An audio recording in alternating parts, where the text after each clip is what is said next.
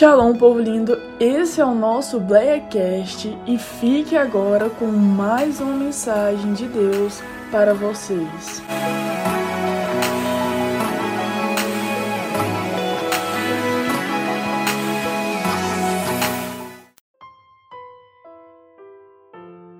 Primeira Coríntios, no capítulo 1, versículo 17 e 18,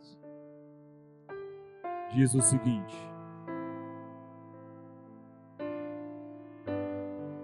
Porque Cristo enviou-me não para batizar, mas para evangelizar, não em sabedoria de palavras, para que a cruz de Cristo se não faça vã.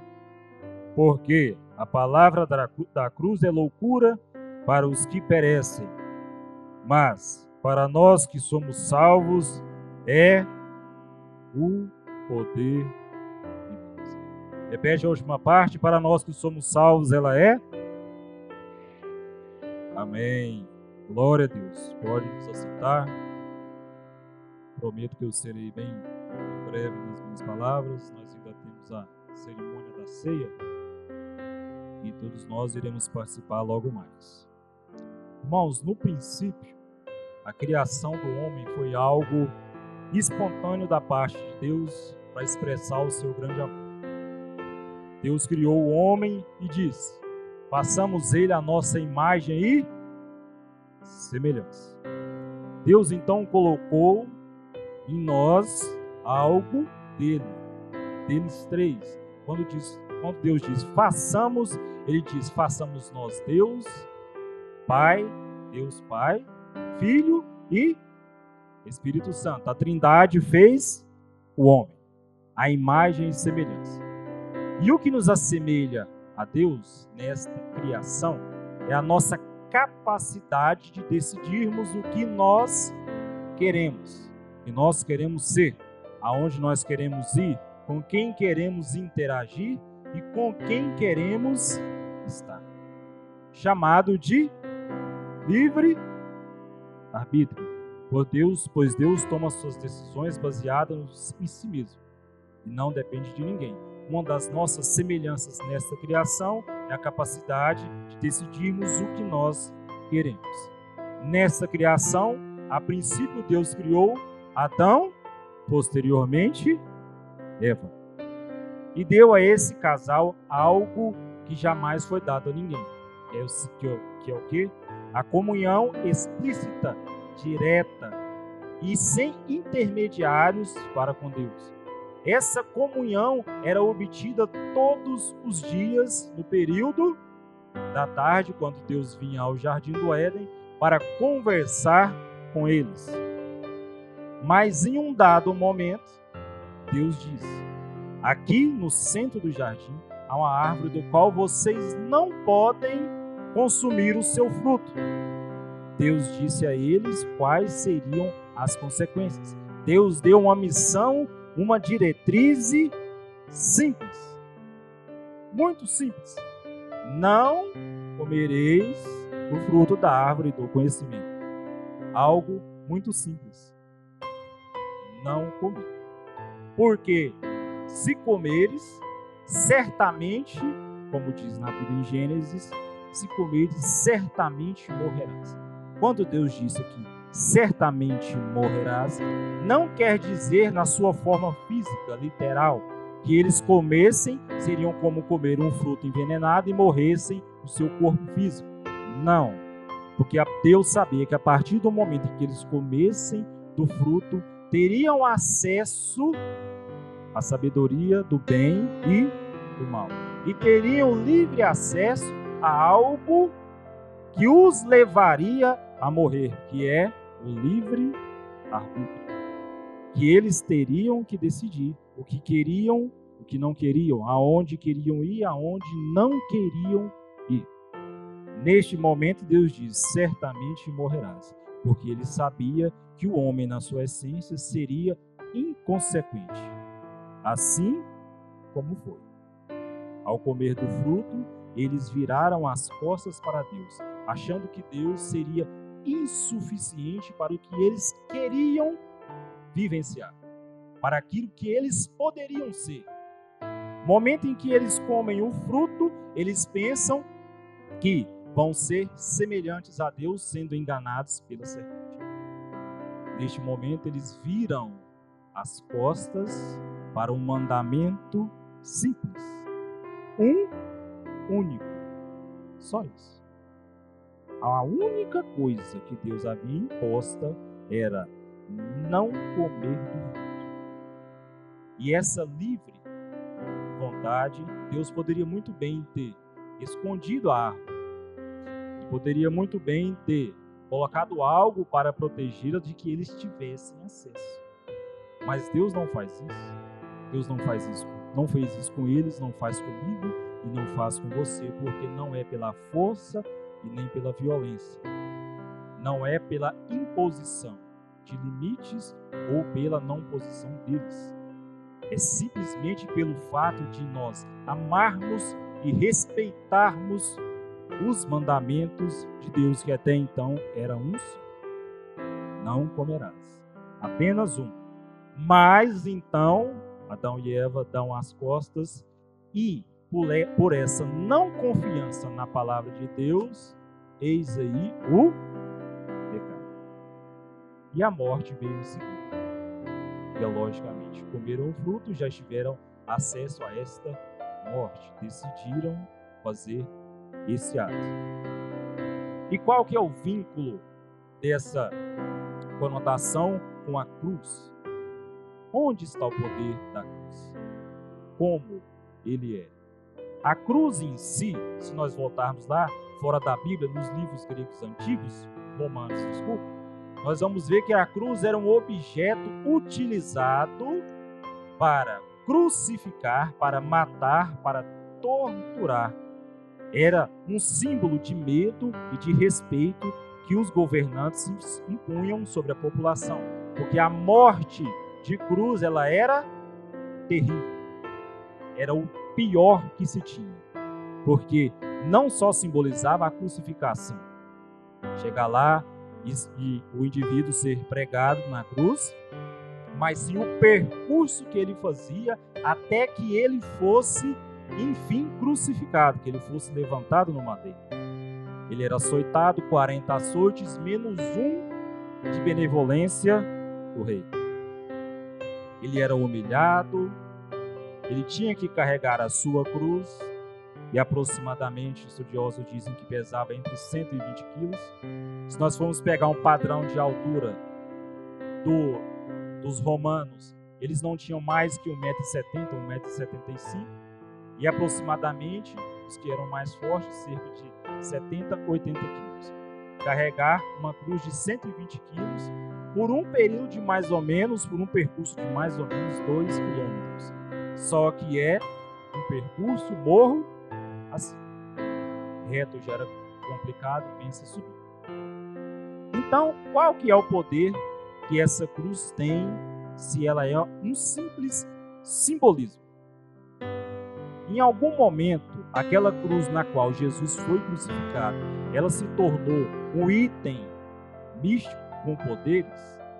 E de você tocar naquela cruz, você era curado, liberto? Não, de maneira alguma. A madeira que foi usada tornou-se especial porque carregou o Filho de Deus? Porque o Filho de Deus foi pregado nela? Em momento nenhum. Ela não é símbolo de santidade, não é símbolo de mistérios, não é símbolo de milagres.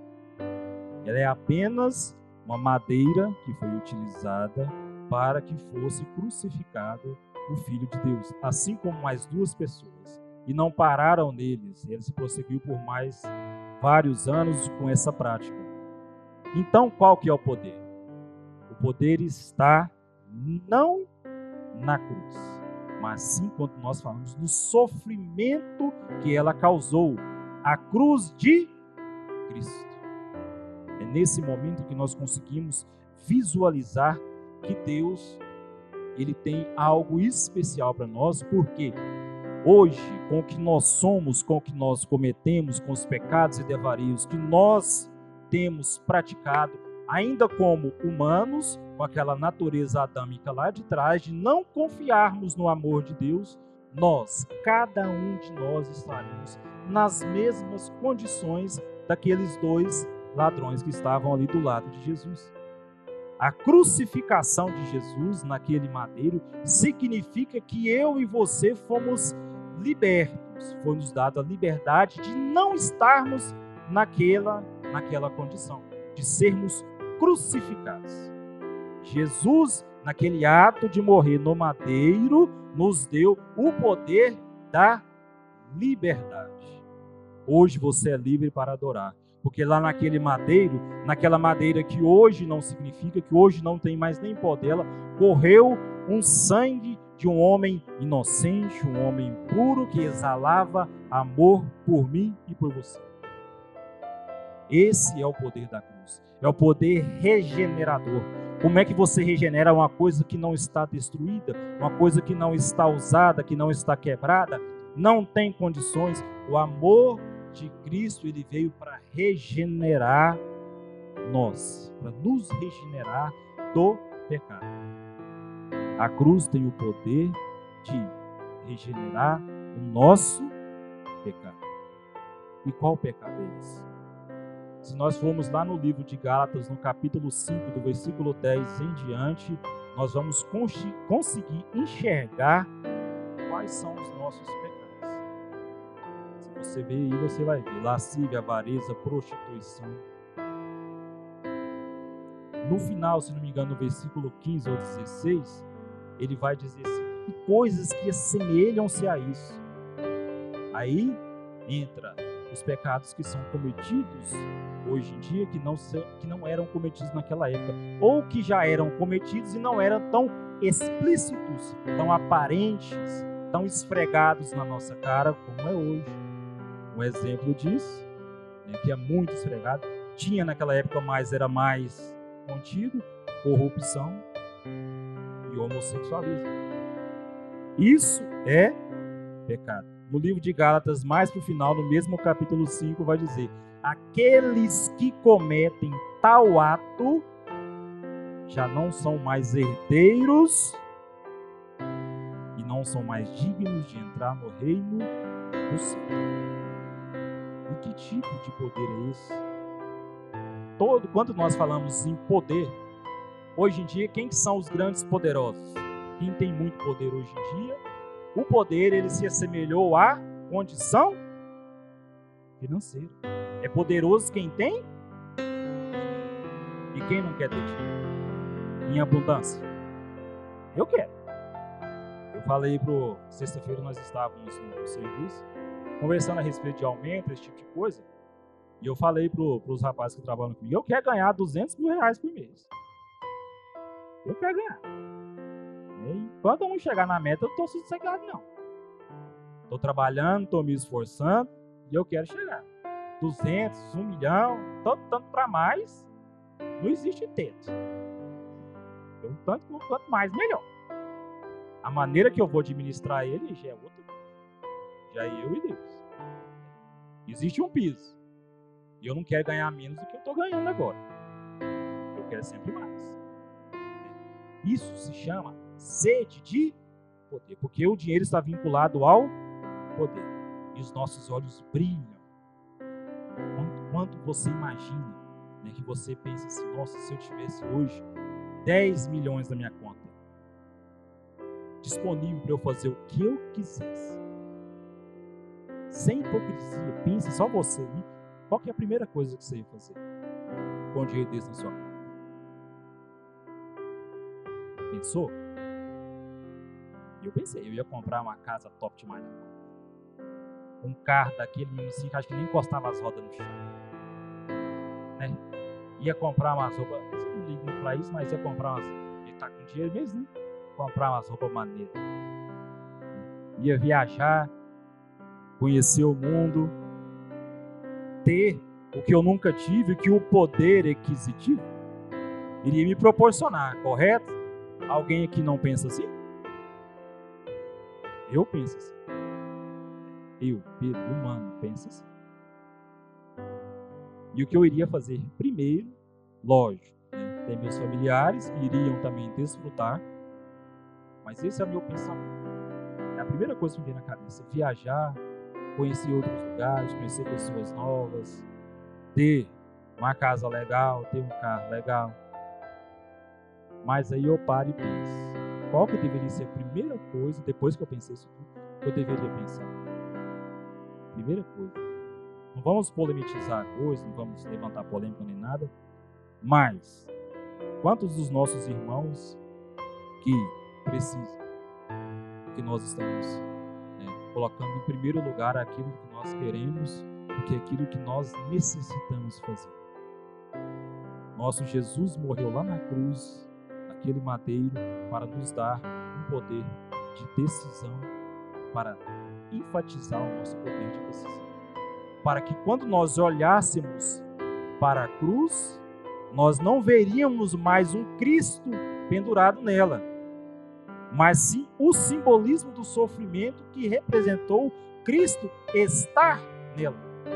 E esse sofrimento nos faz lembrar da nossa obrigação enquanto cristãos, que é o que? Levar o amor de Deus, como Paulo diz aqui aos Coríntios, no versículo 17, primeiro que nós lemos. É, Deus enviou-me não para batizar, mas sim para levar o Evangelho, para levar a salvação, sermos mensageiros da salvação, mensageiros da palavra explícita de Deus, a palavra que diz que pecado é pecado. E que se nós não convertermos o nosso coração e voltarmos para as coisas de Deus, voltarmos para aquilo no qual Deus nos deixou para fazer, de amar, respeitar e amar Deus sobre todas as coisas e o teu próximo como a ti mesmo, nós levarmos a palavra, cumprirmos os mandamentos de Cristo, nós estaremos fadados ao fracasso, fadados ao inferno. Isso, irmão, ninguém quer. O inferno é um lugar tão ruim, tão ruim, que o dono de lá não quer ir para lá. Quer ver um exemplo? Quando aquele homem estava possesso de demônios e que Jesus chegou perto dele, eles disseram: Pai, não, Senhor, não nos envie para de onde viemos. Permita que entramos nestes porcos. Nem o diabo quer voltar para o inferno. Imagina, irmãos, como que vai ser lá. É algo para nós pararmos e pensarmos. Hoje participaremos do corpo e do sangue de Jesus. Participaremos de algo que Jesus falou aqui no livro de João, quando a irmã Naquele leu. Aquele que não comer da minha carne, não beber do meu sangue, não faz parte de mim. Hoje nós estamos tendo a oportunidade de expressar nosso amor de maneira aberta a Cristo. Expressarmos o nosso amor para aquele que morreu naquela cruz. De expressarmos o quanto nós somos necessitados, de expressarmos o quanto nós somos pequenos diante da santidade de Jesus Cristo. O tanto que nós precisamos todos os dias agradecer ao Senhor por aquele sacrifício, por cada uma daquelas 39 chibatadas que ele levou, por cada um que cuspiu na cara dele, por cada um que o insultou quando ele estava na cruz. Se você é mesmo filho de Deus, desça daí. Jesus escutou e passou por isto tudo. Foi abandonado pelo Pai. E na, na, própria Bíblia diz que quando ele olhou para o céu e disse: Pai, por que me abandonastes? Deus se levanta. O único momento em que na Bíblia relata que Deus se levanta do trono, ele se levanta e vira de costas. Há outros relatos de Deus fora do trono, mas esse é o único que fala que Deus se levanta do seu trono e vira as costas. Esse é um poder, o poder da cruz é um poder que liberta. A nossa rebeldia, os nossos pecados, são inteiramente libertos pelo perdão da cruz. Precisamos todos os dias agradecer a Jesus, agradecer por Ele ter nos amado da maneira que Ele amou, por ter amado cada um de vocês. Às vezes nós falamos, falando dessa maneira, nós não conseguimos ter a dimensão do que Jesus fez. Qual que foi o homem, o único homem na Bíblia da qual Deus testificou dele? Foi Jó, correto? Jesus disse para Satanás: Tem visto meu servo Jó, homem íntegro e fiel? É o único momento na Bíblia que nós vemos Deus testificar de alguém. No final da prova, se você ler Jó, lá no capítulo 40, 42, se não me engano, ele vai estar dizendo: Senhor, antes o conhecia de ouvir falar, hoje o conheço face a face. É isso que nós temos, irmãos, à nossa disposição, à sua disposição. Vamos ver um apóstolo aqui que todos nós temos dentro de nós. Todos nós temos um pouco dele dentro de nós. Apóstolo Pedro. Quem aqui não tem uma natureza de Pedro dentro de si? Eu tenho. Sanguíneo, irritado, covarde, medroso, mentiroso, afoito. Por quê? Todos nós temos. Todos nós temos. Tem hora que não sobe aquela ira. Tem inventado um negócio agora de ira santa. Né? Eu nunca vi esse negócio de ira santa. Todos nós temos um momento de qual nós. Tem uns que já é no 220 o tempo? É brigão direto, xinga, não tem confiança, tem medo. Quando foi que Pedro teve medo? Diante do Salvador, Pedro olhou para as circunstâncias do momento e afundou. Ele estava tão perto de Jesus que Jesus estendeu a sua mão e pegou.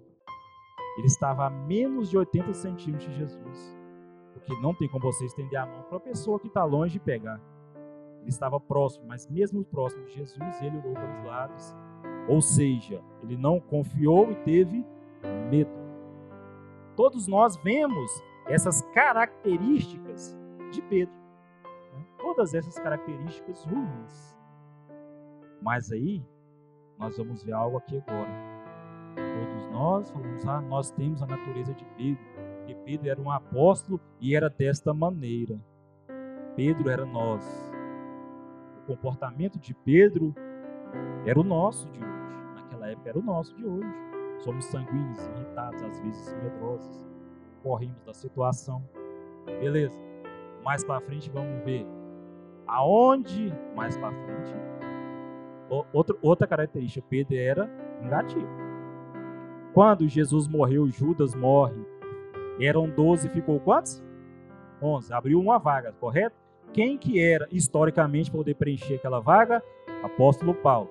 Mas mediante ao que o apóstolo Paulo representava para o cristianismo, Pedro endureceu seu coração e não permitiu que Paulo fizesse parte dos doze discípulos colocou outra pessoa.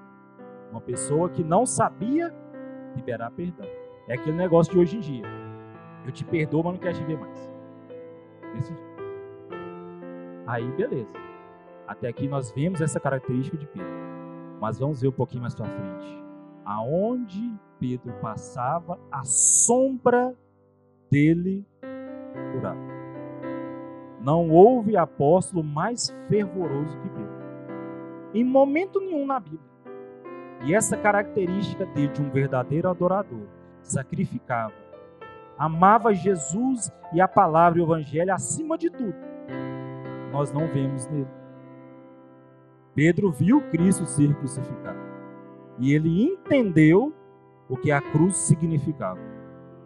Significava amor, significava perdão, renovação, regeneração e principalmente a nossa salvação.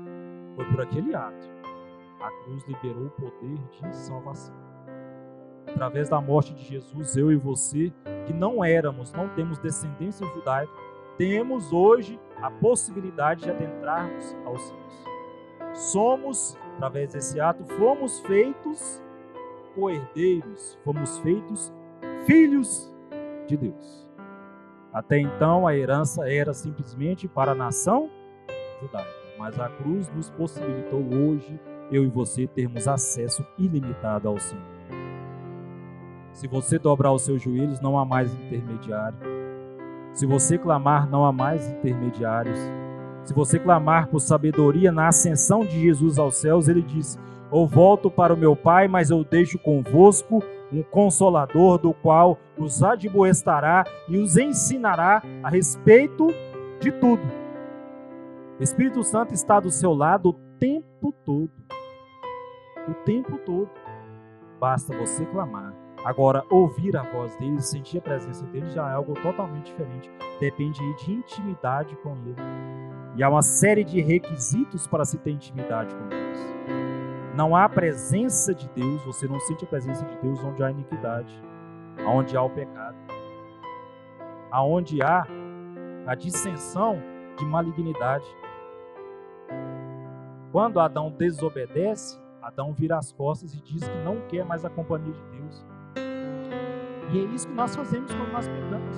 Inviabilizamos o sacrifício da cruz e dizemos que nós não queremos mais a companhia de Deus.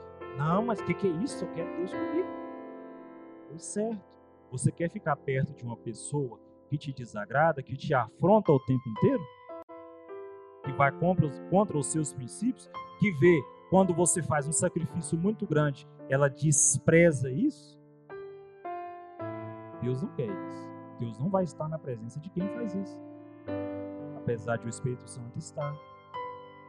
Mas ele não vai demonstrar a sua presença. Você não vai conseguir sentir a presença de Deus do seu lado.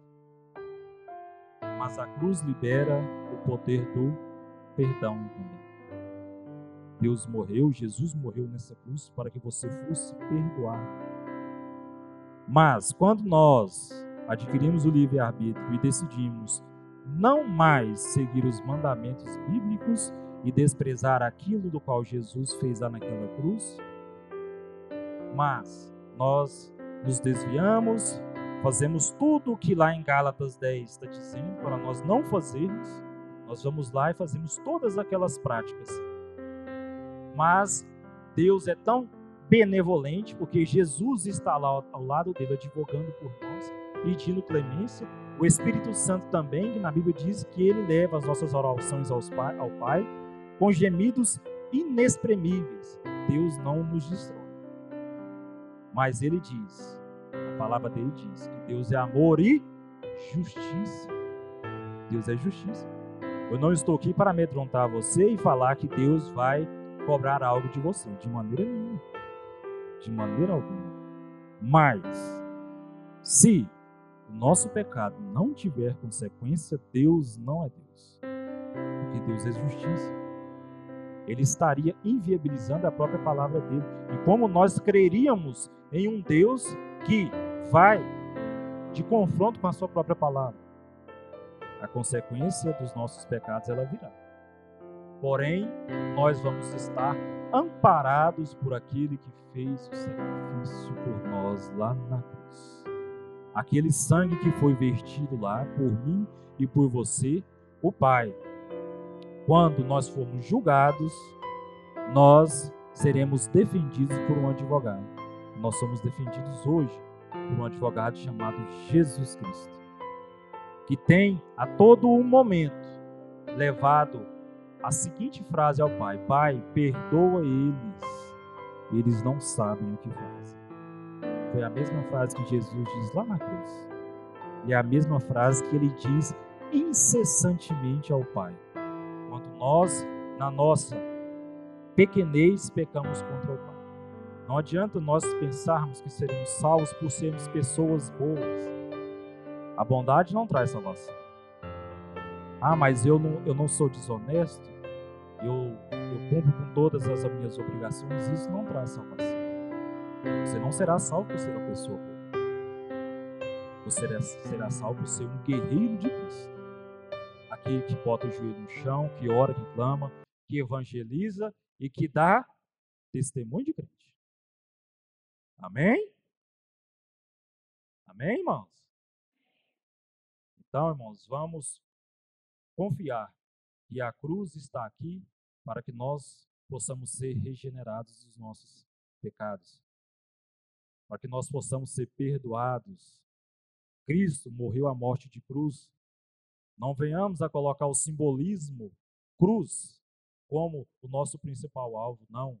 A cruz em si, ela é a condição da qual Jesus passou para que nós estivéssemos aqui hoje, para que eu e você tivéssemos direito à salvação.